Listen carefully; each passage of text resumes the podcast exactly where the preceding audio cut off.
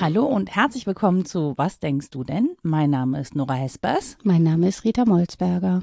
und wir haben diesmal eine bessere Qualität und weniger Störgeräusche für euch, was nicht heißt, dass wir gar keine haben. Denn Rita und ich sitzen uns äh, gegenüber an einem zwei Meter langen Tisch bei geöffnetem Fenster und hier ist ja die Einflugschneise zu einem Krankenhaus. Also es könnten Geräusche kommen wie Martinshörner. Bei der letzten Aufnahme ist jemand singend über die Straße gelaufen. Schade, dass ich da nicht dabei war. Da hätte ich doch einfallen können mit meiner Wir- wir- Gießkannenstimme. Wir wissen ja nicht, was heute passiert. Also wenn ihr Straßengeräusche hört, das dient der Einhaltung der Hygienevorschriften. Ja, ja, das ist um, urbane Plausibilität auch. Das ist ein schöner Begriff. Darüber sprechen wir heute aber nicht, Nein. Sondern Rita hatte einen anderen Vorschlag gemacht. Ja, ich weiß auch nicht, warum ich diesen irren Vorschlag gemacht habe. Es liegt daran, dass der Sog deines Autorinnen-Daseins mich irgendwie miterfasst hat. Und da dachte ich mal so ins Blaue hinein, ach komm, Philosophie des Schreibens. Ja. Mm, Kann man doch mal machen. Und habe nicht bedacht, dass die Abgrenzungen zu Sprache und zu Schrift Mhm. sowieso nicht trennscharf zu machen sind und hatte auch nicht im Vorfeld recherchiert, sondern bin davon ausgegangen, dass das wenige, was ich kenne, so Ausschnitte sein werden von einem sehr großen, sehr breit besprochenen Thema, was nicht der Fall ist. Leider. Weil es ist ja auch logisch, dass das eher in der Literaturwissenschaft, in der Germanistik und so weiter m, besprochen wird und in den Sprachwissenschaften. Und es gibt große Kompendien zur Philosophie des Schreibens, die sind umfänglich und nicht unbedingt aktuell. Die sind ganz toll, konnte ich nicht zur Gänze lesen, sondern nur in Ausschnitten. Aber mh, sie beschreiben, glaube ich, nicht das, was ich mit dir besprechen wollte. Und jetzt müssen wir mal gucken, ob wir das hingefreestylt kriegen. Naja, dann werden wir mal sehen, wie es klappt.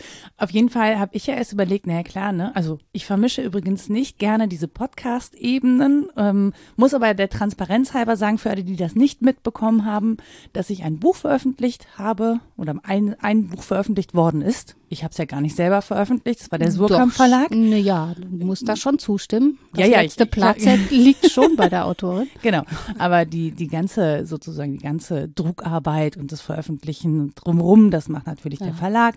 Und ähm, genau, und habe dann natürlich auch einen Schreibprozess durchlebt, mitunter durchaus qualvoll. Ähm, aber es geht ja auch nicht nur darum, Bücher zu schreiben, sondern ne, Schreiben. Genau, schreiben. Wir verschriftlichen ja immer noch einige Dinge von der Postkarte bis hin zu Hausarbeiten oder Semesterarbeiten, was auch immer wieder so anfertigen. Protokolle, Berichte, ne, im Beruf. Also, Einkaufszettel. ja, ganz schwieriges Thema, Warum? Oh, weil da immer was fehlt. Ach so, ist das so? Ja. Also ich kaufe immer mehr ein, als auf dem Einkaufszettel steht, weil das natürlich fehlt. Ach so, mh, verstehe. Und wenn du etwas von dem, was draufsteht, äh, draufsteht, nicht kaufst, dann hast du gespart. Genau, richtig. So. Verstehe. Nein, nur um es ein bisschen runterzubrechen. Ne? Also Ja. ähm, niemand muss, wie, wie es bei mir hieß, ein Opus Magnus schreiben. Ja. Nein, Aber korrekt müsste es Opus Magnum heißen. Ja, ne? richtig. Ja. Aber Deswegen, naja. Rita zuckte Guter schon Tipp, kurz, das nicht zu schreiben. sondern das Sprechen zu korrigieren. Nein, äh, 441 Seiten sind tatsächlich dann schon sehr umfangreich. Mein, mein Verlag schluckte auch. Aber genau, das ähm, macht natürlich was mit einem, ne? wenn man solche Dinge schriftlich niederlegt. Und auf der anderen Seite haben wir Rita, die auch ähm, mit dem Schreibt. Schreiben, ja, schreibt, aber Kämpft. auch mit dem Schreiben kämpft. Ja, ich komme nie bis zur Veröffentlichung. Es gibt ein unfassbares Konvolut von geschriebenem Zeug. Bei mir ist das Problem aber ja auch, dass ich ähm, handschriftlich viel, viel, viel lieber schreibe als zu tippen. Und ich bin äh, Opfer dessen, was in der Recherche dann auch rauskam. ich bin Opfer einer alten konservativen Denke, die in meinem Kopf sitzt und nicht auszumerzen ist. Ich lasse es mir vielleicht mal rausoperieren. Vielleicht nehmen Sie den Humor mit raus. Schauen Sie mal, er hat einen lustigen Hut auf. Ja. Ähm, bei mir sitzt im Kopf, dass das, was ich schreibe, dann dasteht Mhm. und in die Welt geht und stimmen muss und was aussagen muss. und so weiter. Das heißt, ähm, um das direkt vorwegzunehmen, eine ganze lange Philosophiegeschichte, die sich damit auseinandersetzt, wie das mit Schrift und Sprache, Gedanken und Schreiben so zusammenhängt, kommt zu dem Schluss, dass Schreiben auch als Versuch gelten kann, geistige Herrschaft auszuüben. Mhm. Und es klingt unschön und ist es auch, aber ich bin Opfer dessen. Ich habe in mir immer noch das Gefühl, dass ich damit Herrschaft über Dinge, äh, Tatsachen, mein eigenes Denken gewinnen muss, dass das Schreiben mich also vergewissert mache aber die Erfahrung, dass das nicht der Fall ist, weil es mich zutiefst verunsichert, wenn ich schreibe, es sei denn in Briefform. Briefe sind okay, weil die adressiert sind und für jemanden und niemals öffentlich werden. Das ist irgendwie in Ordnung. Du weißt es nicht. Ja, doch. Viele Briefe sind posthum veröffentlicht worden. Mhm, ich habe auch große Kisten in meinem Keller. Ich kann ganz viele Leute richtig reinreißen, wenn sie erst tot sind. Nein, aber es gibt halt Formen, in denen ich gerne schreibe und in denen ich gut zurechtkomme und es gibt Formen, die für mich nicht funktionieren. Also man sollte seine wissenschaftlichen Qualifikationen einfach früh erledigen, fertig aus, dann ist man damit durch und kann frei denken. Das kann ich nicht. Ich kann sowas nicht.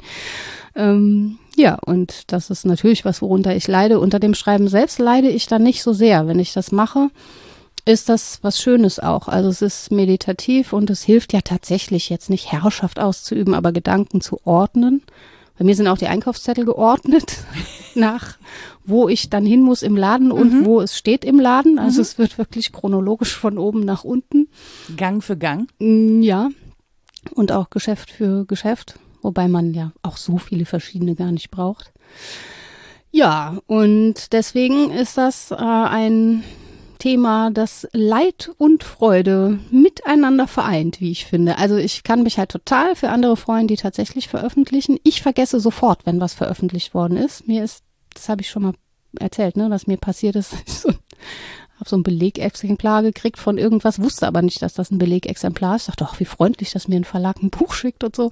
Ich dachte, ach, da ist ein Artikel da und da drüber, das interessiert mich aber. Da habe ich mal geguckt, na war der von mir. Und ich hatte das wirklich ohne Witz, ich hatte es vergessen, verdrängt, was über meine Psyche einiges aussagt. Ich schäme mich derart für Dinge, die von mir kommen und in die Welt gehen. Ich weiß auch nicht warum, aber das ist so schambesetzt, dass ich das wirklich verdränge. Das ist insofern spannend, als dass es dich wenigstens interessiert hinterher. Ja, ja, ich dachte, oh, das Thema ist aber toll, mal gucken. Wer arbeitet noch jemand drüber? Aha. Kann ich bestimmt mal heißt kennenlernen. auch Molzberger? Ja, verrückt. ja, ist schon schräg. Äh, das ist mir tatsächlich nicht passiert, aber ähm, ich habe ja beim Schreiben immer das Problem der Strukturierung und Nachzeitigkeit. Mhm. Also so. Oh, ein schönes Thema. Habe ich auch auf dem Zettel. Genau. Mhm. Also beim Sprechen auch, aber beim Sprechen kommst du schneller so in Einschübe und im Gespräch miteinander vor allen Dingen. Ne? Da kannst du mal irgendwie so durch die Gegend meandern. Schreibend funktioniert das weniger gut, obwohl ich es getan habe. Es wurde mir auch zurückgemeldet. Mhm. Du machst dann immer so einen Nebenschauplatz auf, aber du kommst auch wieder zurück. Okay. Ähm, was erstaunlich ist, weil ich keine Rita da sitzen hatte, die mich wieder zurückführt. Das heißt, ich musste diese Leistung selbst erbringen, was nicht so einfach ist. Ähm, was hilfreich war, war vorher eine Struktur zu haben. Mhm. Es war aber gleichzeitig auch so, dass ich dachte, ich kann diese Struktur nicht einhalten. Und mein Problem ist dann, dass ich eigentlich auf eine Art rechtwinklig veranlagt bin, auch wenn das gar nicht, also mhm. es ist nicht so 100% rechtwinklig, aber wenn ich mir eine Struktur vorgenommen habe, dann will ich die auch einhalten. Mhm. Und wenn ich aber dann merke, das passt nicht, dann fuchst mich das total. Ja, verstehe ich. Genau. Und deswegen, ähm, also bei mir gibt es eben so einen Wechsel zwischen Vergangenheit und Gegenwart, ne, die ich abwechselnd erzähle oder jüngere Vergangenheit und äh, länger her Vergangenheit sozusagen. Mhm. Ähm, und das konnte ich in einem Fall nicht mehr abwechseln. Mhm das war schwierig. Das war eine schwierige Entscheidung. Da die eigene ja, Struktur auf. Ja, genau. Während der Lektor sagte, das macht nichts, war ich so, doch, das, das ist nicht rechtwinklig. Ich will das Gerade nicht. bündig, rechtwinklig, parallel, sonst passiert hier gar nichts. Und das war wirklich, ich musste da mit mir einen Kompromiss, ähm, oder ich musste mir da einen Kompromiss abbringen, zu sagen, okay, ja, ich verlasse ich diese Struktur ähm, auch so, dass ich im Nachgang noch mal was was schreibe, was eigentlich schon einer längeren Vergangenheit, also was dieser dieser Chronologie im Zeitstrahl nicht mehr folgt. Das mhm. hat mir auch Schmerzen bereitet, auch wenn alle gesagt haben, ja, aber das macht ja nichts, war ich so doch. Ja, Chronologie ist ja auch nur ein Phantasma letztlich. Ne? Also natürlich kann man anhand von Daten Dinge nachweisen, darum geht's ja weitenteils ja. auch bei dir. Und das sollte historisch korrekt sein. Aber das wollte ich eben schon fragen, konntest du dich nicht beruhigen mit dem Gedanken, dass es ja immer ungleichzeitig ist, was du erzählst? Denn gegenwärtig erzählt man ja nie. Also mhm. klar, mhm. Stream of Consciousness und so, man kann irgendwie erzählen, was einem gerade so im Kopf herumgeht. Aber beim Erzählen ist es ja schon nachträglich. Oder was meintest du mit der Nachträglichkeit? Nachzeitigkeit. Ja. Naja, dass in deinem Kopf natürlich viele Gedanken gleichzeitig stattfinden können. Es kann vieles gleichzeitig wahr sein. Ach so, aber du, du kannst aber hintereinander ja nur, erzählen. Ja, ah, okay. und du kannst es ja gerade schreiben. Wie gesagt, sprechend machst du halt schnell einen Einschub und so. Mhm. Aber gerade schreibend, also auch um Leute mitzunehmen, ne, um auch nicht so viel Verwirrung zu stiften dabei, weil mhm dem ja die Tonalität fehlt, also die, das, die schreibende Tonalität ist ja eine andere als die gesprochene Tonalität. Und ähm, da muss man sich viel mehr disziplinieren. Mhm. Und das finde ich schwierig, weil in meinem Kopf sind die Gedanken ja gleichzeitig vorhanden und ich kann sie auch gewichten. Aber dadurch, dass es eine Nachzeitigkeit gibt im Schreiben und im Dokumentieren, machst du ja über diese Nachzeitigkeit auch eine Gewichtung. Also du nimmst mhm. dir eine Priorisierung vor, zum Beispiel. Was erzählst du zuerst? Was kommt danach und so. Ähm, und es gibt ja häufig nicht das eine Argument für die eine Priorisierung, sondern es gibt verschiedene Argumente für verschiedene Formen der Priorisierung. Mhm. Und bei mir war das ein Widerstreit auch mit dem Lektor zwischen Chronologie und Dramaturgie. Mhm. Also ich habe häufig Dinge zurückgemeldet, wie aus dramaturgischen Gesichtspunkten kann ich verstehen, dass diese Änderung gewünscht ist. Chronologisch funktioniert es aber nicht, weil dadurch neue Bezüge und Zusammenhänge entstehen, die das Bild verzerren. Und mhm. das kann ich nicht an der Stelle. Also da war ich irgendwie, mh, mm, ich habe Kompromissbereitschaft signalisiert, um einen Kompromiss zu machen. Ja. Das ist psychologisch ganz geschickt. Ja, würde ich sehr gerne machen. Wenn ich das gesagt habe, entschuldige ich mich dafür. ja, ja. Ja, aber das war, das war wirklich, das war wirklich wichtig an einigen Stellen, ja, ne? das auszudiskutieren und zu sagen, das so wiederzugeben funktioniert nicht. Da müssen wir die Chronologie einhalten. Ja. Ich verstehe die Dramaturgie dahinter, aber sie ist Sie verzerrt das chronologische und dann auch das existente Bild zum mhm. Zeitpunkt, zu dem es geschehen ist, weil das hast du ja auch noch, gerade auch jüngere Vergangenheit. Du machst ja immer eine Rückblende ja. und dadurch verdichten sich ja Dinge, die gar nicht so dicht beieinander sind. Ja. So zwischen denen auch noch Sachen passieren. Also auch diese Ver Verdichtung, mhm. Dichtung, mhm. ne? Ja, ja, Im Geschriebenen ist ja auch nochmal so ein Ding. Das ist ja nicht erlebte Zeit. Nee, genau. Das könnte man auch gar nicht wiedergeben, ja? Ja. Also. Das meine ich auch. Das wäre ein sehr dickes Buch. Ja. Ja, ja, ich mag solche, aber ich bin ja auch verrückt. Ähm, das meinte ich auch mit Nachträglichkeit. Also ja. einerseits natürlich das Lineare und das Ordnende, wobei letztlich ja du die erzählende Autorin bist und die Entscheidung darüber triffst. Deswegen gibt es die Hoheit des Autors und der Autorin ja auch, weil du entscheiden kannst, wie das zu sagen ist, was zu sagen ist und als einzige so tief, gerade in deinem Fall, in der Geschichte stehst, dass du darüber etwas sagen kannst. Und dann gibt es aber ja noch dieses Moment des Nachträglichen, das gibt es auch im Sprechen, würde ich sagen, aber im Schreiben besonders, dass diese Verzögerungen zum Teil immens sind. Mhm. Verzögerungen zwischen dem Entschluss, etwas zu schreiben und dem tatsächlichen Schreiben können immens sein. Das bin dann so ich. naja, bei mir auch, ne? Den ja, Entschluss habe ich gefasst, da war ich irgendwie 18. Ja, so. Ähm, dann auch zwischen geschrieben haben und Veröffentlichung. Das ging bei dir sehr schnell, aber das dauert zum Teil ja viel länger, so dass einem das schon fremd wird, das Stück, was da steht und irgendwie nicht mehr dieselbe Datei ist, sozusagen, wie die, die auf, man, auf dem Rechner erscheint. Ja, und das in der Zeit natürlich, weil ich ja die jüngere Vergangenheit auch betrachte, schon wieder so Dinge passiert, passiert, sind. Ne? Mhm. Und jetzt gerade passiert ja so viel. Ja. Also eigentlich ist viel davon jetzt schon so nicht mehr gültig, worauf, wobei ich nicht auf Gültigkeit sozusagen, also auf ich habe darauf hingewiesen, dass Dinge noch in Entwicklung sind. So. Ja haben nicht mehr dieselbe Relevanz vielleicht. Gültig sind die ja noch. Ja, ja, genau, sie sind noch gültig, Relevanz schon, aber sie sind, der Stand hat sich weiterentwickelt. Ja, es gibt so Bedeutungsverschiebungen dann auch im Nachhinein, ne? Möglicherweise, ne? Dadurch, mhm. dass zum Beispiel, also es gibt einen Fall, den ich da schildere, da hat der Prozess noch nicht begonnen. Mhm. Es kann natürlich sein, dass im Laufe des Prozesses, des Gerichtsprozesses, nochmal neue Ergebnisse kommen, ja. sich nochmal ein neues Bild ergibt, das Bild erweitert wird, differenziert wird, was auch immer. Das ist ähnlich passiert ähm, zur Ausdeutung des Attentats von Hanau. In Mhm. dem Moment, wo ich sozusagen das Manuskript abgegeben habe, ist eine neue Deutungsebene hinzugekommen, die natürlich da nicht mehr stattfindet. Ach, ich weiß. Das ist, ich wollte eben eigentlich einen Unterschied aufmachen zwischen eher erzählendem Schreiben und wissenschaftlichem Schreiben, aber das betrifft das Wissenschaftliche natürlich auch. In dem Moment, wo ich was abgebe und abschließe, erscheint meinetwegen in Kanada ein Buch über genau dieses Thema, das exakt den äh, Fokus aufnimmt, den ich aufgenommen habe und ganz was anderes rausfindet als ich. Also das ist so eine tiefe Tragik, dass man dann auch einen Cut machen muss und sagen muss, und hier ist Ende. Zu den Nebengeschichten, auch das gibt's natürlich beim wissenschaftlichen Schreiben. Da kommen die ganzen Fußnoten her, die im Ja. Prinzip 118 Variationen von, das kann ich hier nicht sagen, weil sind bei mir immer so, ich weiß, ich müsste das noch erklären, aber das kann man jetzt nicht, weil das ein eigenes Thema ist. Das habe ich im Sprechen auch, aber da befriedige ich äh, meinen unruhigen Geist eher damit oder befriede ihn vielleicht damit, dass ich das einmal gesagt habe und dann ist gut, weil ich dann weiß, das ist beim anderen jetzt zum Verstehen angelegt oder nicht. Ich habe gesagt, da müsste man, aber fertig. Aber beim Schreiben denke ich immer, man könnte ja noch. Man hätte ja noch die Zeit, die Seiten, äh, die ne, Buchstaben, um Ja, das leider zu nicht. tun. Nee, hat man halt leider nicht mehr auch aufgefallen, wie die Jahre so vergehen, während man denkt, das könnte man auch noch eben mal ausführen. Und am Ende muss man seine 5000 Seiten halt auf 50 runterkochen. Das ist die ätzendste Arbeit von allem. Das stimmt. Ja, schwierig. Bei mir sind auch tatsächlich viele Informationen, die im Text standen, in die Fußnoten gewandert, Ja, weil ich Fußnoten. nicht darauf verzichten wollte, diese Zusatzinformationen zu liefern. Mhm. Es ist ja dann so klein, das ist ja, das macht ja dann nicht so viele Seitenzahlen. ja, ja, genau. Aber der, der Lektor meinte, es würde den Lesefluss stören. Wenn Ein bisschen. Ein bisschen. Es gibt ja so Bücher, da steht so, bei Rahel Jägi ist es manchmal auch ganz selten. Die schreibt ganz toll.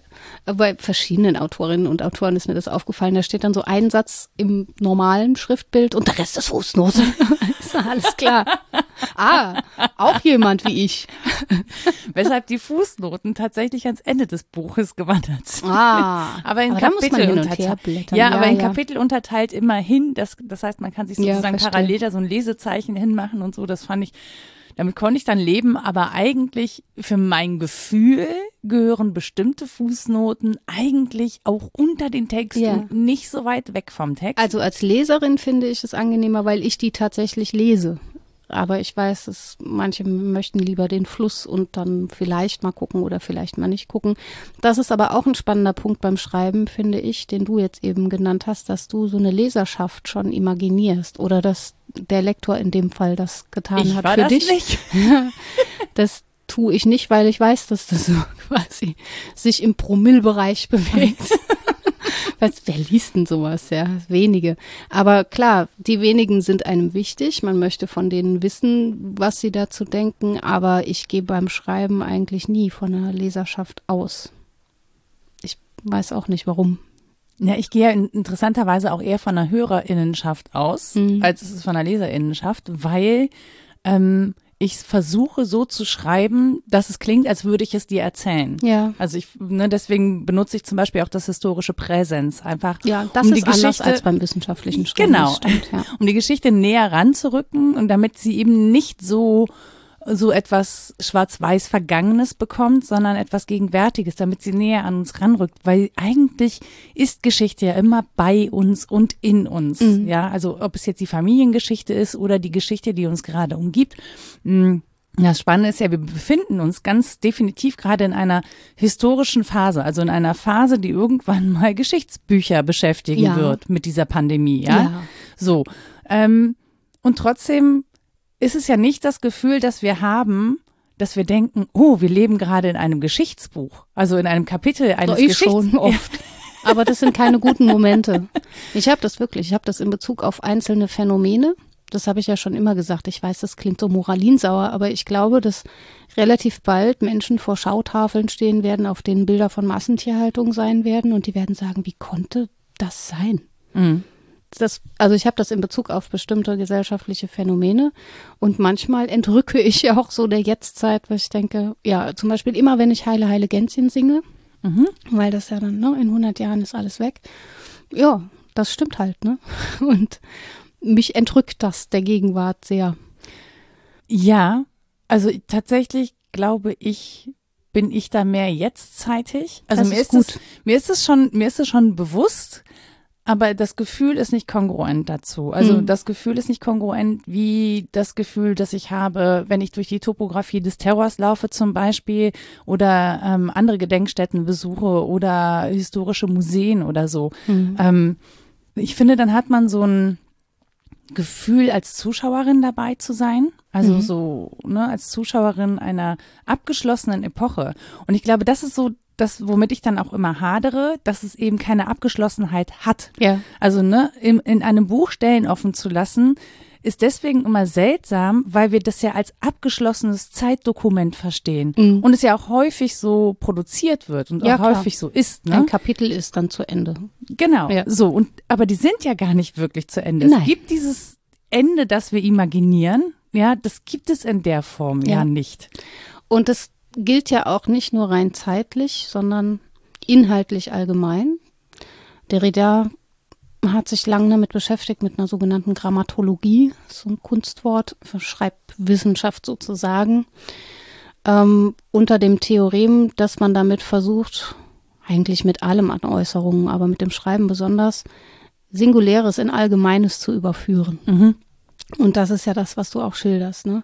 Und das kann man einerseits, da kann man inhaltlich ins Schleudern kommen und sagen, es ist immer singulär und nicht in Allgemeines zu überführen. Und damit anekdotisch evident. Genau. Wobei ich ja auf Begriffe kommen muss, um es anschaulich zu machen. Wenn ich nicht dieselben Begriffe benutze wie andere, werden sie sie auch nicht verstehen. Und Mhm. dann ist man direkt in der nächsten Ebene, nämlich formal. Und das frage ich mich beim Schreiben halt auch. Einerseits ist es dieses Hadern mit dem Inhaltlichen nicht fertig werden zu können. Aber ich fühle mich auch formal häufig durch mich selbst gegängelt. Also ich weiß nicht, ob du das hattest, aber die Form, in der man schreibt, ob man tippt, ähm, dass man im Alphabet tippen muss und nicht anders, dass man nur die Sprache und Sprachlichkeit und Tonalität kennt, die man eben kennt und nicht andere. Das bindet einen ja auch und vielleicht will man anders schreiben, kann es aber nicht. Ich weiß, ich habe als Jugendliche, lang- ich war wirklich ein komischer, naja, war ich immer. Ich habe lang Kalligrafie gemacht, Sport und Kalligrafie. Ich habe tatsächlich auch sehr viel, äh, ich habe auch noch immer noch meinen Kalligrafiefüller mit verschiedenen äh, Aufsätzen Ja. und Federn. Weil dieses langsame, zeichnende des Buchstabens auch was anderes ist. Und dann gibt es ja auch Schriftsysteme, in denen es komplett anders ist, wo ein, wo das Schriftbild irgendwie Silben ausdrückt oder eher, weiß ich nicht, ganze, mm, ganze Wörter symbolisiert. Und bei uns ist es halt so additiv. Dann das eine und dann noch das andere und so. Und wenn man das vermittelt, gerade ist bei mir so zu Hause Interesse an Buchstaben und dann muss ich erklären, wie die kombiniert werden und so. Und es ist ja eigentlich sehr künstlich, so vorzugehen. Man kann ja auch ganz anders vorgehen. Und bei allem, was man sich da so vor Augen führt, fällt nur auf, dass diese Theorie, es gäbe ein bezeichnetes und ein bezeichnendes, auch sehr verlogen ist. Mhm. Da sind ja so viele Brüche drin. Also mm, ich kann das, was ich bezeichnen will, ja nicht mit einem System einfangen. Das schaffe ich ja nicht. Ich schaffe es nicht mit den Worten, die ich spreche. Ich schaffe es aber schon erst recht nicht schreibend, weil ich auch schreibend eben nur das zur Ver Verfügung habe an Schreibwerkzeug, was ich halt habe. Und ja, mich macht das sowohl inhaltlich als auch formal fertig, das Schreiben. Das ist tatsächlich der Grund, warum ich jetzt die letzten Jahre nichts mehr gelesen habe, was literarisch ist. Mhm. Weil ich weiß, dass ich nicht literarisch schreibe. Und würde ich etwas Literarisches lesen, hätte ich das Gefühl, dass meine Sprache so platt, so einfach, so ähm, nichtig ist, dass ich gar nicht erst schreiben würde. Oder hätte Angst, dass ich ähm, jemanden kopieren würde und das sozusagen nicht als meine Sprache, mein Schreiben identifiziert wird, sondern guck mal, da versucht sie die und die Person zu kopieren oder so.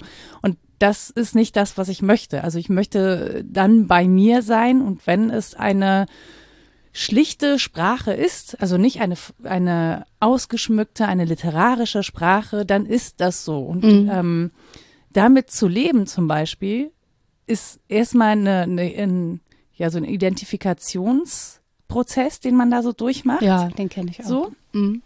Und dann aber zu sagen, ich bin, ich bin okay mit dem, was ist. Das ist das, was ich machen kann. Mhm. So.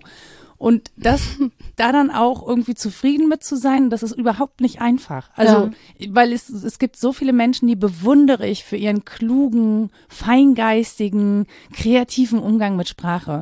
Und das ist mir nicht zu eigen. Mhm. Und ähm, ich betrauere das, dass das nicht stattfindet. Gleichzeitig weiß ich aber auch, dass es äh, Sinn ergibt, sozusagen diese Sprache zu verwenden, die ich verwende, um diese Geschichte zu erzählen. Aber äh, ich bin, ich freue mich darüber, jetzt sozusagen wieder lesen zu können und Mhm. mich auch wieder an Literatur erfreuen zu können, weil ich nicht mehr diesem Druck unterliege, zum Mhm. Beispiel, auch so gut sein zu müssen oder so Ja. kreativ oder so tolle Wortschöpfungen kreieren zu können. Kann Mhm. ich nicht. Ja, ist bei mir so ähnlich, aber anders natürlich. Ich kann, da habe ich einen großen Vorsprung, ich kann ja immer und habe auch so Phasen, wo ich Literatur verschlinge, belletristische, weil sie nicht wissenschaftlich ist. Aber ich muss wissenschaftlich lesen, um wissenschaftlich schreiben zu können und mich mauert das ein und ich mauere mich und die Gegenstände, das ist das eigentlich Tragische, ein, wenn ich schreibe. Ich schreibe, als würde ich unfassbare Felsblöcke aufeinander hauen. Schrecklich, ich hasse das, ich kann es aber nicht anders. Pyramidales Schreiben. Furchtbar, ja. Nee, ist mehr so eine Trutzburg. Es gibt manchmal auch noch eine Schießscharte, da hocke ich dann dahinter und warte auf Kritik, weißt du. Und das ist so ätzend, ich will nicht so sein. Ich will, ich will offen schreiben und verständlich schreiben und ich kann es nicht. Ich muss machen. Und deswegen lasse ich es. Das bleibt dann so stehen. Das ist ganz schrecklich. Und, ähm, Aber ist das tatsächlich eine Rückmeldung, die ja, du bekommst? leider ja. Man fragt mich häufig, ob da noch ein Burgfräulein oder nur ein Drache dahinter ist. nee, das ist schon echt die Rückmeldung, die ich auch kriege. Und ja, das macht es nicht unbedingt einfacher, das nächste leichte Stück mal eben aus der Feder fließen zu lassen, wenn man schon weiß, dass man das halt nicht gut kann. So, ich, ja, das, daran arbeite ich mich halt ab. Und ich kann mich natürlich zurückziehen auf, naja, das muss man halt, ne, das Wissenschaftliche soll ja auch trocken und furchtbar, aber das stimmt nicht. Es leider nicht. Das, was ich gut finde und lese, ist nicht trocken und furchtbar, sondern ähm, ist einladend und meandernd und vorsichtig und suchend und tastend. Und ich kann das nicht. Wow, weiß gar nicht warum. Im Sprechen kann ich das besser, würde ich behaupten. Und Im Schreiben gelingt mir das nicht. Und dann ist es natürlich auch eine Ausrede zu sagen, ich ziehe mich zurück darauf, dass ich den Stil nicht hinkriege. Vielleicht traue ich mich auch einfach nicht.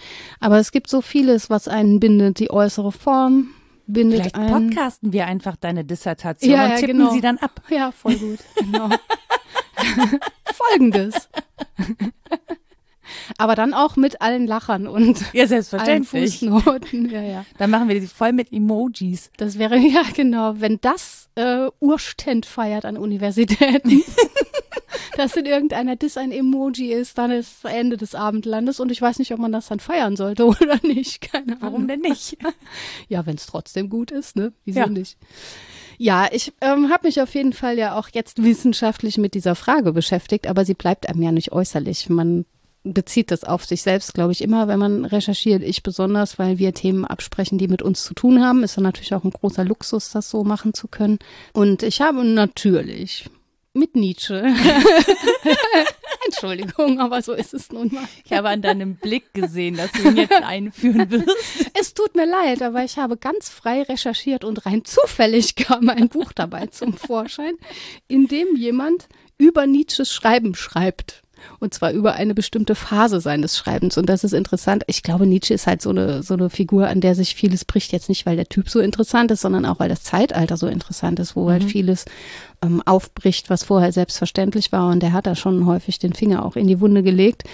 Und er ähm, vollzieht an Nietzsche Schreiben, wo er zum Aphorismus wechselt. Aphorismus musst du, glaube ich, so kurz erklären. Kurze, sinnhafte Sätze. Ähm, also wirklich kurze Stücke, die man lesen kann, zwei, drei Sätze immer mal und dann kommt was anderes. Ähm, daran vollzieht er nach, wie sich Nietzsche in dieser Phase, wo er so geschrieben hat, dem Gedanken der Demokratie geöffnet hat. Und später ähm, schließt sich das wieder und dann wird es auch wieder geschlossener Textkorpus, was er produziert. Und das ist total interessant. Also so einfach ist die These nicht, der macht das wesentlich differenzierter. Aber im Prinzip ähm, sind das schon so Nachvollzüge, dass das Wie des Schreibens mit dem Denken und mit den Einstellungen eben auch viel zu tun hat. Also Logischerweise. im Prinzip die Demokratisierung des Gedachten, so dass sie allgemeinverständlich wird, zum Beispiel. Ja, genau. Und so eine Rückwärtsnachvollziehbarkeit, also dass man am Schriftbild das Sprachbild erkennen kann. Also man guckt sich erstmal das Buch an, das veröffentlichte und denkt so, das sieht aber ganz anders aus, ist ja so zerlöchert irgendwie, ähm, viel Freiräume und dann ähm, vollzieht man daran das Sprachbild nach, das eben auch anders ist, nicht so monumental. Und das Weltbild bildet sich darin ab. Und das finde ich ganz spannend. Beim Dadaismus ist das ja auch häufig so, dass die Gedichte so auf bestimmte Weise arrangiert sind, dass sie Mhm. ein Schriftbild und ein, ein Weltbild aber auch präsentieren. Und ähm, das sind so, ich weiß gar nicht, ob es nur Spielereien, Sprachspiele, ähm, die ich interessant finde, die man schreibend machen kann, aber die man sich auch zutrauen muss. Also diese offenen Formen muss man sich, glaube ich, trauen. Ich glaube, jetzt habe ich eine Begründung dafür, dass es hinten noch leere Seiten gibt in meinem Buch. Das liegt natürlich am Produktionsprozess eigentlich, aber Hm, rückwärts betrachtet wäre da sozusagen die Leerstelle, die man füllen könnte mit dem Fortgang der Ja, Gegenwartsgeschichte. genau. Ja. Ja? Notiert euch da Dinge. Ja, ich schreibe ja in Bücher, wenn sie mir zugehörig sind, wirklich auch rein. Nicht wild, aber ja. Ja, doch. Ich unterstreiche vor allen Dingen viel und äh, finde mich dann wieder darin, dass ich wirklich eine ganze Seite komplett unterstrichen habe und frage mich dann nach der Sinnhaftigkeit dieser Unterstreichung. Das mache ich jetzt inzwischen sehr vorsichtig, weil ich, wenn ich Bücher angucke, die ich so mit Anfang 20 oder so gelesen habe, denke ich immer, boah, ey, was hast denn da angestrichen? Und so viel vor allen Dingen. Es ist immer zu viel. Letztlich geht es um weniges, was man rausholt aus dem Text und man muss es ja selber nachdenken. Man bräuchte im Prinzip mehr leere Seiten hinten als Kommentare auf der Seite selbst. ja, oder so halbe Seiten. Mhm. Fände ich ganz gut. wo die Fußnoten einfach leer bleiben und dann kann man die selber schreiben, die Fußnoten. Bitte setzen Sie doch hier, Max Gold hat das in einer Kolumne gemacht, schreiben Sie doch hier bitte hin, in Amerika gibt es das schon. Das fand ich sehr schön. Müsste man antizipieren. Ja, aber ich, ich glaube, das würde vielen Menschen ersparen, sozusagen ähm, lange E-Mails zu schreiben oder zu twittern, wenn sie es einfach in das Buch im Zwiegespräch mit der Autorin, mit dem Autor schon niederlegen können. Ja, und man kann auch mal die Fresse halten dabei. Also das niemandem sagen einfach. Ist das, schwierig. das macht niemand. Ich weiß. Das finde ich aber wirklich, also ich bin gespannt auf die Reaktionen dein Buch betreffend, aber ich hoffe, dass sich Menschen auch in Zurückhaltung üben. Also es ist schön, wenn dir Lob zuteil wird, das soll es reichlich und bestimmt auch konstruktives Weiterdenken, auch da gerne reichlich. Aber dass jeder seinen Senf ablässt, nur weil die Autorin noch lebt, das finde ich irgendwie auch so ein bisschen assi. Das ist jetzt, glaube ich, anders, Autorin könnte- zu sein als früher. Ja, aber man könnte mal, ah, wobei ich weiß es nicht. Also auch es gab auch schon Leserbriefe und auch die waren nicht immer ähm, oder Leserinnenbriefe, die waren auch nicht immer voll von Zurückhaltung und Bewunderung. Also Nein? Nein. Das ist skandalös. Ja, ich weiß, also furchtbar. Aber ähm, naja, wenn man mal anguckt, ne, ich glaube, ähm, auch jemand wie Goethe oder so hat extrem viele Reaktionen Ja, provoziert. Also auch von, von Menschen, die das gelesen haben. Zu glauben, man hätte als Autorin oder Autor in einer anderen Zeit nie im Widerspruch und Widerstreit gestanden. Nein, nein, das ist Quatsch. Natürlich hat man sich damit immer veröffentlicht und äh, zu einer öffentlichen Person gemacht und damit auch zum Dialog eingeladen. Aber ich glaube, die schiere Menge ist jetzt anders, in Genau. der es auf einen einprasselt. die schiere Menge und aber auch in der Verkürzung der Kommunikation häufig ähm, tatsächlich die Zuspitzung, die da stattfindet. Ne? Ich habe nicht viel Zeit, ich habe nicht viel Platz oder ich kann es mal eben raushauen ohne. Und das ist nämlich das Ding am Briefe schreiben. Ja, das fängt ja schon an, dass Briefe eine äußere Form haben, im Gegensatz zu Mails oder gar Tweets oder Kommentaren. Das heißt, du fängst schon an mit sehr geehrte, Liebe, Ort, Datum in aller Regel, Haben Mails nicht? Ja, doch, aber brauchst du ja nicht. Also Ach es gibt so, ja ganz ja, viele nee, Menschen, die ja, darauf stimmt. verzichten, auch Ja. im Kommentieren einfach darauf verzichten, dich erstmal anzureden Ja, als stimmt. Person. Und ich glaube, dass das schon was macht. Also Mhm. jemanden als Person anzunehmen, heißt auch diese Person als solche wahrzunehmen. Klar. So, und wenn das schon wegfällt, dann heißt das, dass es schon mal keine menschliche Verknüpfung gibt an der Stelle. Ähm, und du musst ja auch nicht diesen Brief schreiben, ihn dann zusammenfalten, in einen Umschlag geben, zur Post geben, dann weißt du, es dauert zwei bis drei Tage, sondern du verfasst einen, einen Kommentar, Tweet, was auch immer in sozialen Netzwerken und dann erwartest du auch eine sofortige Ja. Reaktion der Person auf der anderen Seite. Und das finde ich tatsächlich total schwierig. Also das macht Mhm. was auch mit dieser Kommunikation. Das stimmt. Und die Nachzeitigkeit ist da etwas, was als Defizit gelesen wird und nicht als was ganz Normales Normales, was dazugehört. Das stimmt schon. Ähm, ich habe häufig das Gefühl, es geht gar nicht nur um die Erwartung, dass mir sofort geantwortet werden soll, sondern auch um die Ruhe, die ich habe, weil ich das weggesandt habe. Mhm. Das kenne ich auch, wenn man einen Briefumschlag in den Briefkasten wirft, dass das sehr befriedigend sein kann und so denkt, ach, jetzt hast du das gemacht. Aber Jetzt hast du es ihr aber gegeben. Das habe ich noch nie gedacht. Aber mehr so, ah, okay, ich habe schon eh zu lange gemacht und jetzt ist es dann einfach weg. Aber es geht natürlich nicht in der Menge, weil es viel mehr Zeit verbraucht, wie Ja. du ja richtig dargestellt hast. Und ich kann aber sehr schnell sehr viel raushauen an so Kleinst-Mails, wo ich das Gefühl habe, dann habe ich das jetzt erledigt. Und es stimmt ja nicht. Ja. Also dann entsteht meistens ein Ping-Pong von 17 Hin- und Her-Nachrichten. Und so um ein eine Brief Sache kostet mittlerweile ja auch erledigen. 95 Cent, Ja, ne? da müsste man es dann richtig machen, damit Ja. sich das lohnt. Richtig, ist ja auch Ja, teuer. Das stimmt. Stell dir mal vor, du würdest Briefe schreiben, wie die Kommentare Ja. raushaust. Da wärst ja arm. Ich höre auch immer von Menschen, weil ich ja gar nicht telefoniere. Wenn es sich irgendwie vermeiden lässt, telefoniere ich nicht. Weshalb ich fast nie versuche, Rita anzurufen. Das ist total nett. Aber wenn, dann weiß ich halt, dass es dringend ist. ähm, dass sie häufig bei Mails denken, oh Gott, da wäre mal ein Anruf, wäre doch so viel leichter gewesen als das ganze hin und her. Und diese, das hat mich auch interessiert bei der Recherche, die Differenz von Sprache und Schrift, wo man die so zieht. Und üblich ist natürlich im Diskurs lange Zeit gewesen, zu sagen, dass die Schrift das zweite ist nach der Sprache, weil die Sprache unmittelbar ist, weil sie sofort geschieht, weil sie sofort erlernt wird, auch rein entwicklungspsychologisch, ne, die Schrift aber nicht. Mm, Es gibt aber auch gute Argumente zu sagen, dass die Schrift eben nicht das zweite nach der Sprache ist, sondern ein nebengeordnetes. Also dass die Zusammenhänge einfach zu eng sind, um die aufzulösen. Und dann ist sie auch kein äh, vom Sprechen abhängiges Zeichen. Die hat ja so eine, eine eigene Logik, die vom Sprechen eben nicht abhängt. Und ähm, Derrida plädiert dafür, das als Spur zu lesen. Mhm. Er sagt, Schrift sch- schreiben ist ähm, Spuren legen und auch Spuren lesen. Nicht so im Sinne von identifizieren wollen, aha, da ist ein Hase gehoppelt, also das machen wir natürlich Ja. auch, ne, so was verstehen wollen, aber zu wissen, es gibt ein riesiges System von Verweisungen. Eben, äh, häufig wird da auch von Guattari und den Menschen, die da so in dieser Zeit aktiv sind, Deleuze und so vom Myzel gesprochen. Das, was der Pilz da unterm Boden macht. Das Weiße. Genau. Und dieses Riesengeflecht ist eigentlich das, was Schrift ausmacht, dass wir in etwas hineinschreiben, was sich uns schon immer eingeschrieben hat. Wir können ja gar nicht anders. Und dass wir es eben auch nicht abhängig von Sprache tun und damit etwas bezeichnen, was wir genauso gut sprachlich bezeichnen könnten, sondern dass es so eine ganz eigene Logik hat. Und das bringt mich gerade auf die Idee, warum ich das eingangs nicht gesagt habe. Ähm, ist mir ein völliges Rätsel, aber das dazu natürlich auch gehört, dass wir uns, du telefonierst nicht gerne, aber inzwischen vor allen Dingen schreibend verständigen in diesen sozialen Netzwerken, in Mails, in Ja, was ja. auch immer. Also wir schreiben ja in einer Tour und ich habe das gar nicht als, bei mir ist es gar nicht als Schreiben abgespeichert. Also bei mir ist halt Schreiben immer dieses Ja, monumentale. Aber deswegen habe ich ne? nach der Form gefragt, ob dich das Tippen, was, was das Tippen auch mit dir macht, ob das komisch ist für dich. Nee, gar nicht. Also Mhm. ich, ähm, das Schlimme ist, dass ich ja, das, was heißt schlimm? Das ist jetzt so ein bisschen ähm, eine persönliche Anmutung. Also Menschen fragen mich ja jetzt, ob ich Bücher signieren kann oder würde. Oder kann ich gar nicht, ich kann nicht schreiben, sagst du dann. Nee, gar nicht. Da- Das ist es nicht. Also ich fühle mich natürlich sehr geehrt. Ähm, aber meine Freundin Rebecca, die das Patriarchat der Dinge geschrieben hat, die sagt, ich kann nicht in Bücher schreiben, weil sie das Gefühl hat, sie entweiht damit das Buch. So. Mhm.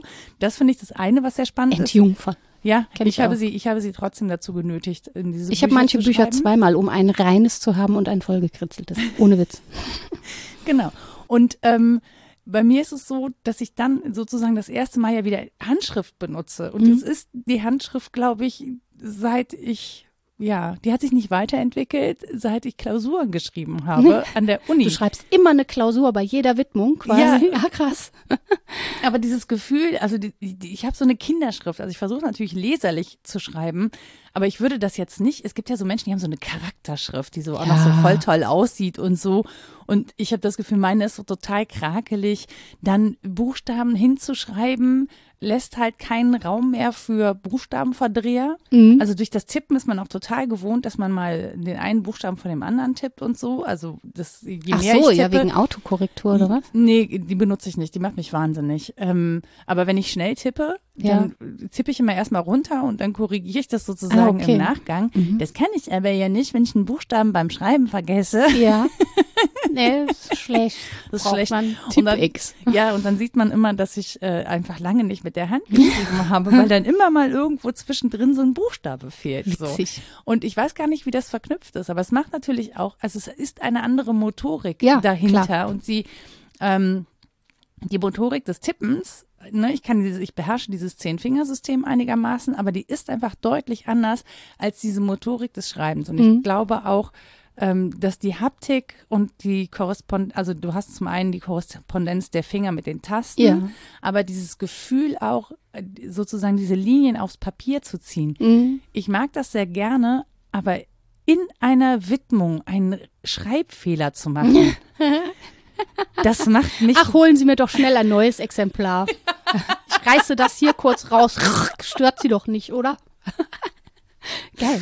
ja, und beim Tippen muss ich mir auch nicht vorher überlegen, was ich da hinschreibe, sondern ich ich, kann halt springen und Ja, ja, ja. Textblöcke versetzen und Das so. ist ein wichtiger Punkt, und finde wenn, ich. wenn Mhm. ich halt handschriftlich mal so einen Satz angefangen habe und denke, äh, Ja, wie bringst du den jetzt zu Ende? warte, da fehlt ein Verb. Moment. Ich nehme irgendeins. Aber ja, das ist so witzig, weil darüber mache ich mir ständig Gedanken bei Menschen, die nicht mit der Hand schreiben, wie das für die ist, weil ich das ja in Zeiten, als wir noch Präsenz hatten an Hochschulen, gesehen habe, welche unfassbaren Verdrehungen Menschen mit ihren Händen machen, um einen Stift zu halten und Klausuren zu schreiben. Das fällt vielen richtig schwer. Manche fragen auch schon, ob sie tippen dürfen, ob sie das Laptop mitbringen dürfen, ähm, weil sie es nicht gut können. Und das ist ja was, was ich, was mir halt total selbstverständlich ist und mich auch zwingt, die Sätze so zu schreiben, wie sie dann dastehen sollen. Also natürlich streiche ich durch und es sieht nachher wild aus und so, aber die Tendenz ist schon, dass es richtig sein soll, so wie es da steht. Und das Tippen habe ich auf einer Schreibmaschine gelernt. Erst vor ein paar Jahren habe ich mir eine gekauft, fand ich toll, finde ich auch cool. Und du musst da ja Druck ausüben, damit das funktioniert. Also es ist halt nicht wie auf der Laptop-Tastatur, gar nicht. Du musst richtig Kraft in den Fingern haben und wenn du dich dann vertippst, das nervt so sehr. Ja. wenn es gut sein soll.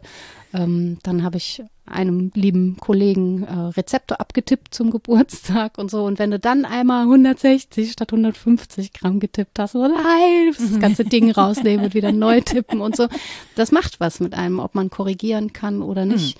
Ähm, und bei mir ist das wahrscheinlich therapeutisch genau falsch, weil ich ja eh das Problem habe, dass ich immer denke, es muss in Stein gemeißelt werden. Das wäre meine korrekte Schriftform. So ein, ein großer Marmorblock, in den ich Sätze haue. Hier ist meine Dissertation.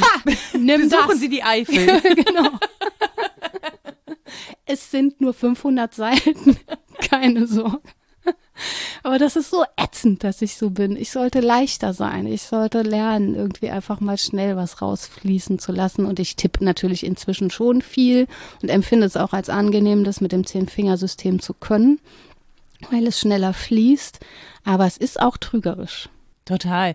Das, das Interessante ist, in den äh, Unterlagen von meinem Vater kann ich ja sehen, wie der sozusagen damit umgegangen ist. Der war auch, der bis zum Schluss hat es nicht geschafft, sich mit dem Computer auseinanderzusetzen. Das heißt, er hat die Schreibmaschine benutzt. Und bei uns stand auch immer so eine alte Adler-Schreibmaschine, die wir geliebt haben als Kinder, die natürlich einen Mordslärm macht. Kinder lieben Schreibmaschinen. Ich Ja. mache diese Erfahrung auch alle, die Ja. reingelatscht kommen wollen. aber diese alte tippen. Adler mit diesen langen Hebeln Ja, ja. und so, die, die halt eine richtig laute so groß wie ein Anschläge- Haus ungefähr und auch Genau. so und die man laut. auch als Kind kaum so, ne, das heißt, man muss halt wirklich richtig drauf rumtrümmern und dann gerne alle gleichzeitig und so. ja, ja, bis sie sich verhaken und die Genau. Mama schimpft. genau. Und dann Farbbänder und Rot und, und Ja. so, das ist natürlich total super. Wie gesagt, für Kinder, für Erwachsene nicht so, die nervt das irgendwann. Ähm, aber der hat handschriftlich vorgeschrieben, also auch Briefe Mhm. und sie dann auf der Maschine getippt. Und dann hat er das Ganze aufgeklebt und sozusagen die Textblöcke auseinandergeschnitten, nach vorne und nach hinten geklebt und Mhm. dann mit Tippex drin rum und dann sozusagen nochmal eine Reihenform zuletzt abgetippt, weil ist ja nicht mit Kopieren und Ja, ja. hin und her und so. So, so sieht das bei mir auch aus, wenn ich was Genau. vorbereite. Ich finde, das macht aber die Prozesshaftigkeit deutlich sichtbarer als bei mir. Ich habe natürlich sämtliche Korrekturbögen aufgehoben und so- Korrekturläufe mit dem Lektor und die ganzen Anmerkungen und so. ja. Das ist ein riesen Datenwust, den könnte man auch einfach wegschmeißen, aber ich hänge ein bisschen daran. Naja, du machst dir ja auch so Schaubilder mit Zetteln, die du umheften kannst. Also ich bin ja, ich Ja, da- konsumiere ist, sehr das viel ist aber für ein anderes Projekt Ja tatsächlich. gut, aber du gehst Projekte offensichtlich so an. An Noras Wand hängen Dinge, die man umhängen kann m- mittels Reißzwecken. Ich bin auch eine Freundin der Pinnwand und wie gesagt, Post-its brauche ich auch immer ganz viele, weil man die dann woanders hinpappen kann und auch immer mindestens drei verschiedene Farben. Früher fand ich das total lachhaft, wenn Menschen antraten mit so drei Farben im Seminar und die Dinge unterschiedlich angemalt haben. Das kann ich auch nicht so gut und hatte auch häufig das Gefühl, damit will man wirklich nur Herrschaft gewinnen. Es ist aber nicht besonders sinnvoll. Man erinnert sich aber, Aber- trotzdem nicht dran. Also ich habe so Ja, viele Stellen eben. zum Beispiel markiert, ja, und sie dann zum einen nicht mehr wiedergefunden, zum anderen aber auch vergessen. Ja. Also es gibt Dinge, die habe ich einfach nicht hingeschrieben, obwohl sie da reingehört hätten. Die entdecke ich jetzt wieder, die habe ich vergessen. Hm. Obwohl ich dachte, ich, und ich habe schon, glaube ich, relativ viel davon, also ich habe halt keine super gute Struktur und da müsste ich, sollte ich jemals nochmal so einen Schreibprozess durchleben, was ich nicht glaube zum jetzigen Zeitpunkt. Ähm, aber da müsste ich mir ein deutlich anderes System überlegen, weil das teilweise Sachen sind, wo ich echt denke, so, na, doof, wirklich doof. Einfach Ja. nicht gut drüber nachgedacht an der Stelle. Das aber ist schon eine so alte Kritik. Sokrates wollte ja nicht, dass man schreibt, weil er sagt, das gibt alles dem Vergessen anheim. Eigentlich ist nur das Orale das, was man behält. Also Geschichte sollte erzählt werden, Wissenschaft sollte nein, nicht erzählt, aber gesprochen werden und die Schrift leitet einen, verleitet einen nur dazu zu vergessen. Weil dann hat man das Gefühl, was Das Goethe, ne? Man ja kann das, man kann das nach Hause tragen und dann macht man sich so sicher. Wenn man aber nichts schriftlich hat, versucht man schon, sich die Dinge besser zu merken. Das ist schon so. Also jetzt im direkten Gespräch mit dir, ich würde anders sprechen, wenn ich einen Stift in der Hand hätte und mir Notizen machen könnte.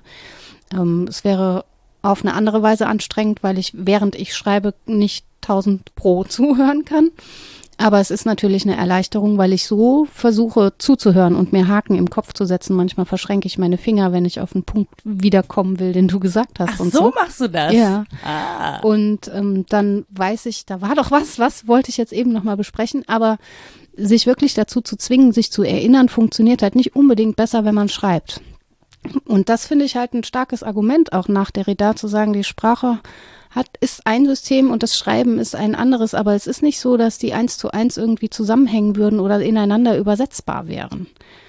Und dass ich mir von Sprache was festhalten würde, wenn ich es aufschreibe, ist schon so. Es, hat, es ist ein herrschaftlicher Akt, aber es hat auch immer ein Eigenleben. Und das ist sein Denken der Differenz. Das schreibt er mit A statt mit E, so dass man den Unterschied nicht hört, aber sieht. Dieses eine Zeichen macht einen Unterschied und die Differenz heißt, der Text äh, lebt für sich, weil er in Kontexten ist, die ich ja zum Teil nicht kenne, weil er sie auch weiter aufruft, während ich mit dem Text fertig bin, meinetwegen als Autor. Und das ist eine Radikal-Hermeneutik, die ich attraktiv finde, wobei ich denke, auch die frühe Hermeneutik hat das schon so gesehen, dass man Texte auslegt und sie sich aber auch selber auslegen, sozusagen.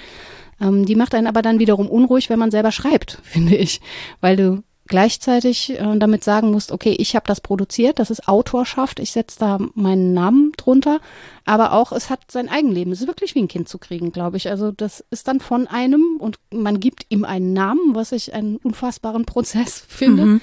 Ähm, und dann aber auch Eigenleben. Dann bitte geh raus in die Welt und mach das selber.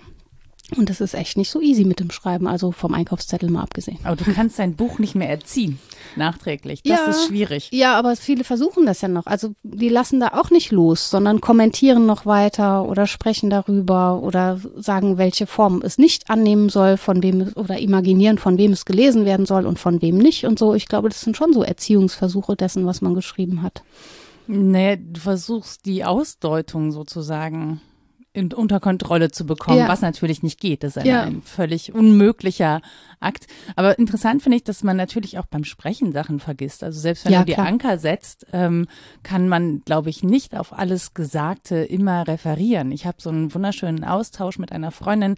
Ähm, wir schicken uns immer Sprachnachrichten, also Mini-Podcasts im Prinzip, Mhm. weil die werden halt immer sehr lang. Wir so ein bisschen so einen Wochenrückblick machen oder Vorausschau, was machen wir gerade, wie ist gelaufen, was beschäftigt uns. Schöne Form. Und so, aber du kannst gar nicht ähm, in der Antwort auf alles, was gesagt worden ist, irgendwie referieren. Das funktioniert überhaupt nicht, weil in deinem Kopf auch schon Dinge weitergehen und du schon wieder weiterdenkst und auch eigenes hinzufügst und so.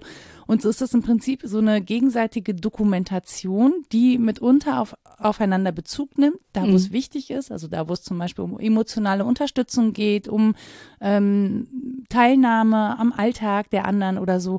Aber du kannst nicht jeden Punkt, der besprochen wird, irgendwie referieren und darauf reflektieren oder so. Es funktioniert überhaupt nicht, weil ich mich auch nicht mehr dann, während ich selber spreche, an alles erinnere, was gesagt worden ist. Na klar, nee, das ist, das ist, glaube ich, auch nicht der Punkt bei Sokrates, dass man sich alles merken würde, wenn man nur aufs Schreiben verzichten würde, sondern mehr so die Kritik daran, dass man es sich zu leicht macht, wenn man es aufschreibt und dann denkt, ja, ja, das habe ich ja und dann muss man es nicht mehr ernst nehmen im Prinzip. Man kann es wie getrost nach Hause tragen, ist Goethe, oder? Was man schwarz auf weiß besitzt, kann man getrost nach Hause tragen. Das Müsste weiß ich doch nicht. das müsste ich jetzt recherchieren oder macht das vielleicht selbst. Man kann sich dem ja auch verweigern. Selbst als Schreibende kann man sich dem ja herrlich verweigern, dass man interpretiert wird, dass sich bestimmte Dinge gemerkt werden und andere nicht. Ähm, ich fand das Treideln von Juli C. wirklich toll. Da war sie eingeladen, Vorlesungen über Poetik zu halten, die ganz berühmte, ähm, und verweigert sich dem ein Buch lang. das natürlich performative Paradoxie schlechthin ist. Und es funktioniert aber. Du hast nach Lektüre dieses Buches das Gefühl, dass sie sich sinnvoll verweigert hat, auf irgendeine Weise. schreibend an der Sache vorbei und dabei vollzieht sie das natürlich die ganze Zeit.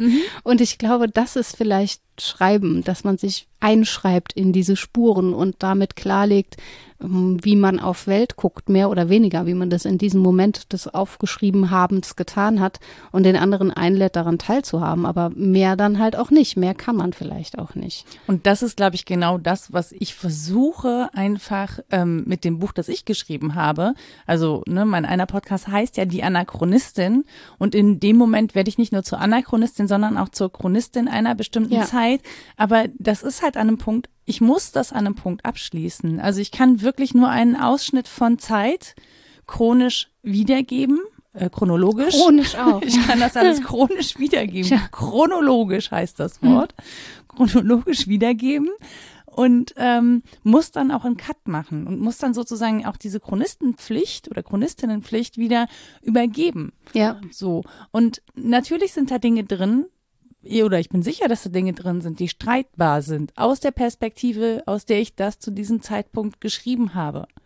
Das heißt aber ja nicht, dass ich das nicht weiterdenke, weiterverfolge, dass es mich nicht weiter beschäftigt. Ich Mhm. habe nur versucht, es an einem Punkt nieder und darzulegen, an dem ich mal war. Ja. So. Und das verhindert ja aber nicht, dass ich weiter darüber nachdenke und mich weiterentwickle und so. Und trotzdem finde ich es irgendwie wichtig, diesen Punkt darzulegen, um sozusagen so einen Meilenstein einer Entwicklung einmal irgendwo hinzustellen. Mhm. Und ich fürchte, ich werde die, sozusagen die Entwicklung nicht weiterverfolgen können. Also ich kann jetzt nicht irgendwie das nächste Buch dazu schreiben, um zu sagen, wie es dann weitergegangen ist mit diesen Gedanken. Aber worüber wir mal diskutiert haben, zu dokumentieren, Ja. zum Beispiel gesellschaftlich, finde ich auch nicht unwichtig. Nee, wenn es darum geht, einen Anhalt zu markieren, kann das ja etwas eher herrschaftlich gedachtes sein, wenn ich ihn als absolut markiere und sage, da ist der Punkt, da haben wir gestanden, so und so war das. Oder es kann ein relativer Anhalt sein, so wie du das dargestellt hast. Und ich glaube, man muss das parallel lesen zur eigenen Subjektgeschichte und zur Subjektgeschichte philosophisch gesehen. Also wer ist das, der ich sagt? Die blöde Frage, ne? Kann man das absolut begründen oder muss man es vom anderen her begründen?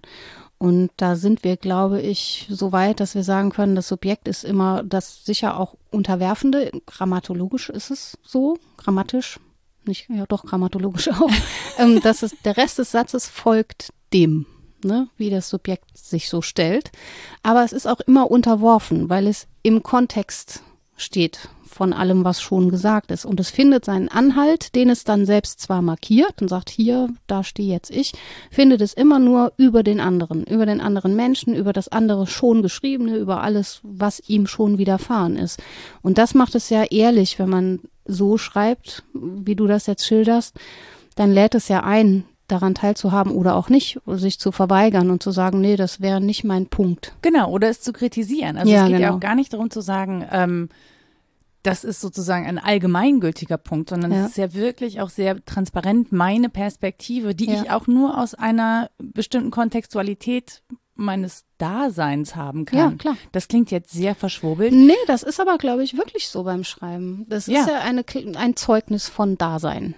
Genau. Und ich kann, ich kann nur aus der Perspektive schreiben, die ich innehabe und ja. auch nur aus den Kontexten, in denen ich lebe. Und was ich versuche, ist, diese Kontexte transparent zu machen. Mhm. Ähm, ob mir das in allem gelingt, also ob ich alles benenne, zum Beispiel, was dafür relevant ist, das weiß ich nicht. Aber mhm. es benennt sich ja auch in dem, es gibt ja einen Lebenslauf zu mir und es gibt ja andere Dokumente, ähm, wo man auch sieht, in welchen Kontexten ich mich bewege. Also das kann sich schon erklären, mhm. ähm, wenn man das möchte oder wenn man dem nachgehen möchte. Ja, oder man kann da seine eigenen Erklärungen konstruieren, rekonstruieren, dekonstruieren mit Na Derrida. Klar.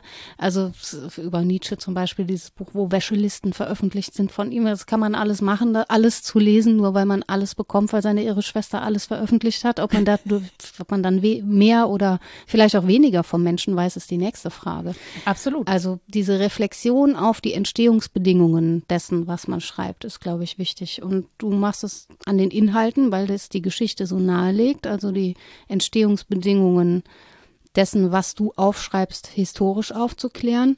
Und man kann es natürlich auch auf das Schreiben selbst beziehen, also Fragen nach den Entstehungs- und Geltungsbedingungen von Zeichen überhaupt. Mhm. Sind es die richtigen Zeichen? Wenn nein, schlecht. Ne? Muss ich dauernd Neologismen erfinden.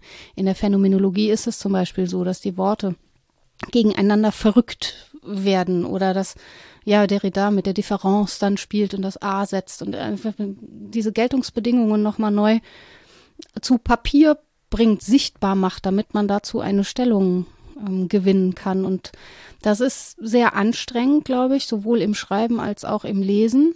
Aber es ist halt auch sehr ehrlich diesem System gegenüber, weil wenn wir so tun, als könnten wir damit einfach irgendwas festhalten und wären dann damit fertig, dann ja, kann man sicher in Teilen, da wo es einfach Alltag ist, aber es wird dem System Sprache und Schreiben eigentlich nicht gerecht, wenn man so tut, als würde man was festhalten können.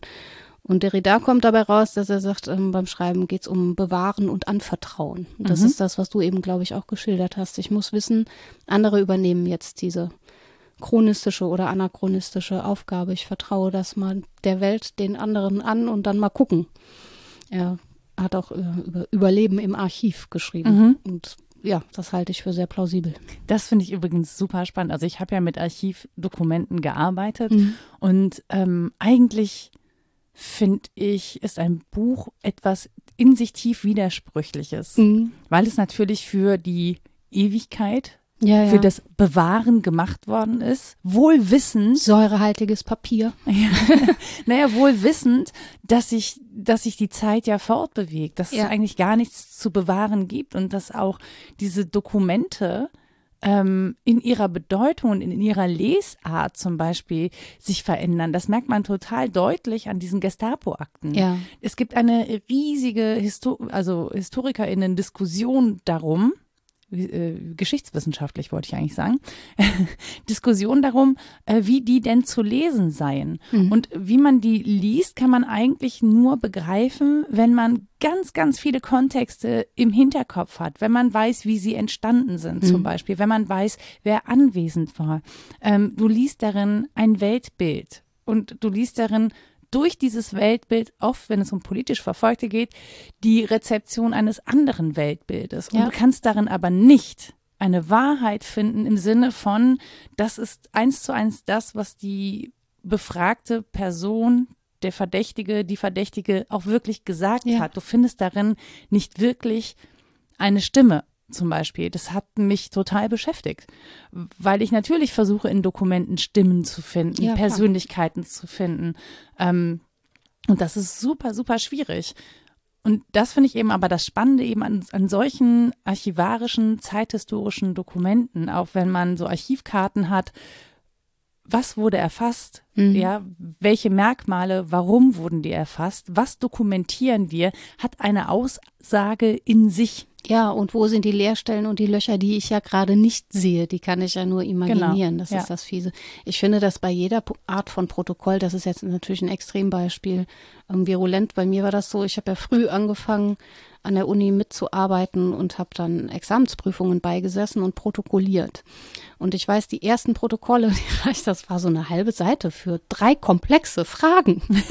Ich habe wahnsinnig klein geschrieben. Das Vaterunser passt auf eine Briefmarke, wenn ich schreibe weil ich schon dachte, oh Gott, oh Gott, wie soll ich das alles da drauf kriegen? Und ich habe die Rückseite benutzt, was nicht gestattet war, weil ich versucht habe, dem gerecht zu werden, weil ich so dachte, oh, jetzt sagt die Kandidatin vielleicht ganz was Tolles, ich habe es nicht protokolliert und wenn wir nachher die Note besprechen, muss ich aber sagen können, doch, sie hat das und das gesagt.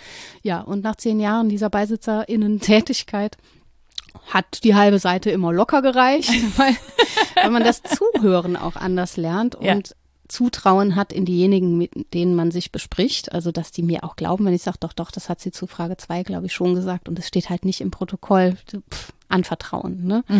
Ähm, es wurde auf jeden Fall immer weniger, es wurde aber auch dichter. Ne? Diese Verdichtungen gelingen einem besser, man wird abstrakter, man fasst unter einen Begriff, was derjenige in ausufernden Worten, wie ich hier, versucht darzustellen. Und das macht auch was mit einem, dass man sich verknappen kann, schreibend. Aber ich bin nie wirklich entschieden in der Frage, wie jetzt Wort und Schrift zusammenhängen. Sie tun es ja doch, Mhm. Aber sie tun es nicht so absolut, wie ich es immer dachte. Sie, wo dieser wirkliche Zusammenhang von, von Wort und Schrift ist, da bin ich einfach auf der Suche. Und das ist interkulturell natürlich auch aufzuklären, das Thema, das kann ich nicht, aber es ist so spannend. Ich habe ähm, einen Auszug gelesen von André Eckert aus der Philosophie der Schrift, der ist Ostasienforscher Mhm. gewesen, vor allen Dingen Korea, und hat eine eigene Schrift auch erfunden. Erfinder einer Weltschrift, äh, S-A-F-O, so, weil, weil er wollte, dass man jetzt lernt, die Zeichen und die Sprache richtig aufeinander zuzuordnen. Und ich weiß nicht, dass diese Dinge sind ja häufig sehr künstlich, auch Esperanto, das sprechen Mhm. nicht so viele, also Sprache und Schriftsystem so vereinheitlichen zu wollen, ist ja wieder auch so ein Herrschaftsgedanke. Ganz falsch ist das trotzdem nicht, weil man ja darin liest, es geht um Verständigung. Man will ja gern mit allen sich verständigen können. Das funktioniert einfach nicht so eins zu eins. Das ist ein spannender Punkt, finde ich. Da komme ich gleich drauf zurück. Ich muss noch einmal auf diese Archivsache und auf diese Gestapo-Akten zurückkommen, Ja. weil das ist natürlich an der Stelle sehr krass. Aber wenn wir sehen, was alles dokumentiert ist, wie viel Frauenleben, politische Frauenleben dokumentiert waren, die wir aber trotzdem nicht im Bewusstsein haben und auch nicht hervorgeholt haben. Ja, die haben nur im Archiv überlebt. Genau, richtig. Die haben nur, glücklicherweise haben sie Ja. wenigstens da überlebt. Aber das Ding ist, dass wir das archivieren, aber ihm keine Wertung oder Ja. Wertigkeit zuweisen. Das macht halt auch was. Das ist ja auch eine Form von. keine Ist auch Leerstelle. Genau, ist ich. auch Leerstelle Ja. und wird aber jetzt ja wieder hervorgeholt und hervorgehoben. Ja. Und dann wird auch wieder darüber geschrieben und damit eben ein Bewusstsein hergestellt. Und was diese ähm, Verallgemeinerung der Sprache angeht, ich finde das insofern spannend, weil es da natürlich äh, darum geht, Herrschaften äh, abzulegen. Ja, Im einerseits. Prinzip auch, Mhm. ne? Also, Also, eine allgemeine genau. Verständigung aller Menschen über ein gemeinsames äh, Codesystem zu haben, Mhm. das eigentlich ganz ein ganz schöner utopischer Gedanke ist, Mhm. dass wir alle darauf äh, rekurrieren könnten. Ähm, auf der anderen Seite musste ich gerade daran denken, dass wir über manche Geschichte und Geschichten ganz wenig wissen, weil sie nie dokumentiert und verschriftlicht wurden, weil Ja. das eben, ne, also wenn wir über äh, Sinti und Roma sprechen, dann wird da Geschichte und Geschichten werden mündlich überliefert. Das heißt, es gibt nicht viele Dokumente, es wurde nicht viel niedergeschrieben und es beschäftigt die Generationen heute wieder. Mhm. Ja, ja, ja, schwierig.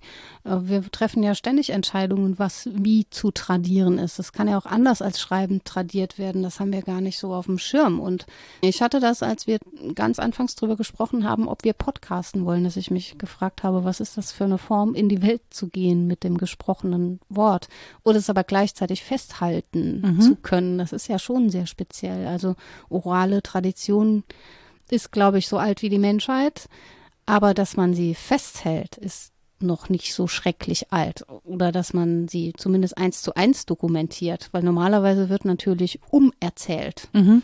Genau wie beim Geschriebenen wird umdefiniert und äh, uminterpretiert. Immer, also alles davon, jedes Verstehen ist ein Nicht-Verstehen ne? und jedes Hervorholen auch ein Nicht-Hervorholen von anderem.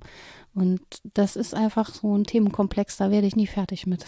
Ich glaube, ich würde da auch nicht fertig mit werden, weil jetzt gerade schon wieder so eine Idee davon kommt, ähm, dass wir natürlich gerade alles digital, also alles dokumentiert. Ja. Auf irgendwelchen Servern liegt jedes besprochene, auch das, was gelöscht ist, ist ja. dokumentiert irgendwo und hinterlegt. Und diese ganzen Server sind eigentlich riesige Bibliotheken der Weltkommunikation. Das Ende auch, der Absenz, ja. Ja, ja, ja, aber nur solange das nicht zerstört wird. Ja, und das klar. ist aber natürlich im Gegensatz zu diesen archivierten, also natürlich sind auch Bücher und andere Dokumente zerstörungsanfällig, aber wenn wir überlegen, dass wir alles nur noch digital haben, ne? Dass auch ganz viel. Da muss Wissen nur mal so ein Riesenserver kaputt gehen, dann ist halt viel auch weg. Ja, genau, so ja. eine Riesenserverfarm, dass die überschwemmt werden, keine Naturkatastrophe, ist doch Brand passiert, oder war das letztes Jahr? Genau, irgendwie ja. sowas, ne? Was passiert dann mit unserer Erinnerung, mit unserem, ja, mit unserer Chronistinnen Tätigkeit. Wo ist das dann? Ja, die Überzeugung, dass alles in der Cloud sei, hat sowas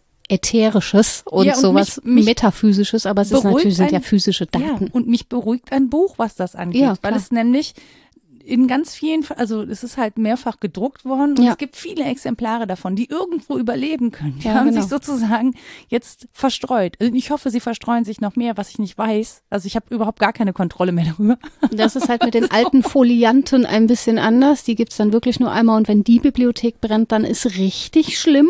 Ne? Oder wenn ein Stadtarchiv einstürzt. ja, das, ja. Sind, das sind wirklich, ich finde das wirklich schlimme, schlimme, schlimme Dinge. Ja, klar, weil der Menschsein verloren geht, muss man glaube ich schon so sagen. Ja, total. Na, das war ja hier. Das war ja jetzt toll. schon positiv. Das Menschsein geht verloren, wenn wir das Schreiben nicht ähm, richtig machen. Ähm, toll. Rita, vielleicht solltest du doch ah. überlegen, das mit der Eifel und deiner Dissertation ins Schiefergebirge zu. Ja, ins Schiefer, wie wäre ins Schiefergebirge schreien und dabei aufnehmen? Das fände ich okay. mit dem Widerhall. Wobei, ja. ich will ja Resonanz und nicht Echo. ja, okay. Also wir könnten euch mit diesem Gedanken in die Literaturliste ja, entlassen, genau. glaube ich. Ha, Literaturliste passt ja heute Hat auch Rita ganz handschriftlich, Ja, wie immer, verfasst. völlig chaotisch. Ich finde das auch immer nett. Ich vergesse häufig, die abzutippen. Und dann erinnert Nora mich dran und sagt manchmal total nett, du kannst sie einfach abfotografieren. Dann muss ich sehr lachen, weil ich dann denke, was soll die arme Frau mit damit. Das, das kann man sehr gut kein, lesen. Nein. Das ist auch zweifarbig sogar. Ja, ja, weil mir dann immer noch irgendwas einfällt und so. Naja. Also, ähm, was haben wir denn? Ich habe Tobias Brücker zitiert, der Friedrich Nietzsche gelesen hat. Und zwar heißt das Buch Auf dem Weg zur Philosophie. Friedrich Nietzsche schreibt Der Wanderer und sein Schatten. Und das Kapitel 3 heißt Konstellationen von Schreiben und Philosophie. Da war dieser Gedanke her. Ähm, dann wen habe hab ich den? Ja, doch, die spezifischen Eigenschaften der Alphabetschrift dass die so zur formalen Sprachbetrachtung beitragen. Das ist ein Gedanke, den ich von Christian Stetter geliehen habe. Schrift und Sprache heißt das Buch. Mm, von Elisabeth Birk und Jan-Georg Schneider gibt es ein großes Kompendium aus einem Herausgeberband Philosophie der Schrift 2009 erschienen. Und am häufigsten zitiert habe ich, glaube ich, Jacques Derrida mit Die Schrift und die Differenz, das ist von 1967, und mit der Grammatologie. Ähm, da habe ich das Exemplar von 83, aber das ist auch aus den 60er Jahren. Ähm, und André Eckhardt, der Korea- und Ostasienforscher mit Philosophie der Schrift. Das ist von 1965 und online verfügbar. Das habe ich jetzt festgestellt. Das muss ich noch raussuchen, mhm. wo man das online findet. Da kann man wirklich drin herummeandern in diesem Dokument. Das ist total interessant. Ich finde, das klingt hervorragend. Was mir gerade eingefallen ist, dass wir kein Fazit gemacht haben. Ich finde das in dem Fall aber auch völlig in Ordnung, weil wir ja schon gesagt haben, dass wir mit diesem Thema eh nicht fertig werden. Ja, das und stimmt. ich auch das Gefühl habe, wir könnten noch zwei Stunden drüber sprechen. Ja. Und uns würden immer noch Sachen einfallen. Aber wenn euch noch was dazu einfällt, zum Beispiel wie ihr Schreiben im Alltag benutzt, was ihr über das Nieder schriftliche Niederlegen von Dingen denkt. Ne? Das macht, macht ja jeder und jede von uns tagtäglich. Also wir schreiben ja permanent, sei es E-Mails, Einkaufslisten, äh, Kommentare in sozialen Netzwerken oder was auch immer. Dann könnt ihr uns WhatsApp. gerne eine, ja, auch da, Messenger, Mhm. Um es mal zu äh, Ja, ja. WhatsApp, böse, ne? Wisst ihr. Ihr nehmt Signal und so. Auf jeden Fall könnt ihr uns schreiben an rita etwas denkst du denn.de oder nora etwas denkst du denn.de. Ihr könnt uns Kommentare da lassen unter www.wasdenkst-du-denn.de. Wir haben einen Twitter-Account wddd-podcast. Ihr findet mich auf Mastodon unter Frau Nora. Wir haben eine Facebook-Seite. Und ihr dürft, wenn ihr möchtet, uns bei Steady unterstützen mit einem Euro für unser Podcast zu Hause. Oder wir haben jetzt endlich eine Fallback-Lösung, die dann nicht mehr so klingt wie der letzte Podcast, wenn wir nochmal in Quarantäne müssen oder irgendwelche anderen Dinge passieren, sodass Rita und ich nicht uns gegenüber sitzen können. Wir haben nämlich ähm, dank eurer Unterstützung ein Mikrofon für Rita kaufen Ja, können. danke. Ja, das hat sie nämlich jetzt zu Hause und muss es nur an einen Rechner anstecken. Ähm, und wir können kommunizieren und ähm, es gibt keine Zisch, Plopp und Gedönslaute mehr. Wie in meinem ollen äh, Headset. Entschuldigung. Genau. Also da haben wir jetzt sozusagen eine Fallback-Lösung dank eurer Unterstützung. Ähm, genau. Und ich musste noch irgendwas sagen. Ach ja, diese Facebook-Seite hatte ich noch nicht erwähnt. Doch, hattest du. Hatte ich? Mhm. Alles Mensch. gut, glaube ich. Ja, dann. Sternchen sagst du immer noch irgendwas. Äh, Sternchen? Ja. Ach so, ja, ihr könnt uns Sternchen geben. Das merke ich mir immer zum Schluss. ihr dürft uns natürlich sehr gerne eine Bewertung da lassen. Da freue ich mich tatsächlich immer riesig drüber, wenn jemand was schreibt oder wenn ihr uns fünf Sternchen da lasst. Vier wären auch noch okay. Aber mehr, also drunter lasse ich nicht mit mir verhandeln. Das dürft ihr natürlich frei entscheiden. Aber dann finden andere Leute diesen Podcast besser und ähm, haben vielleicht auch Lust, hier mal reinzuhören. Und bis dahin würde ich sagen, wir schreiben, hören oder sprechen uns mitunter vielleicht. Also ihr mit anderen Menschen oder Rita und ich miteinander. Mhm. Bis zum nächsten Mal. Tschüss. Tschüss.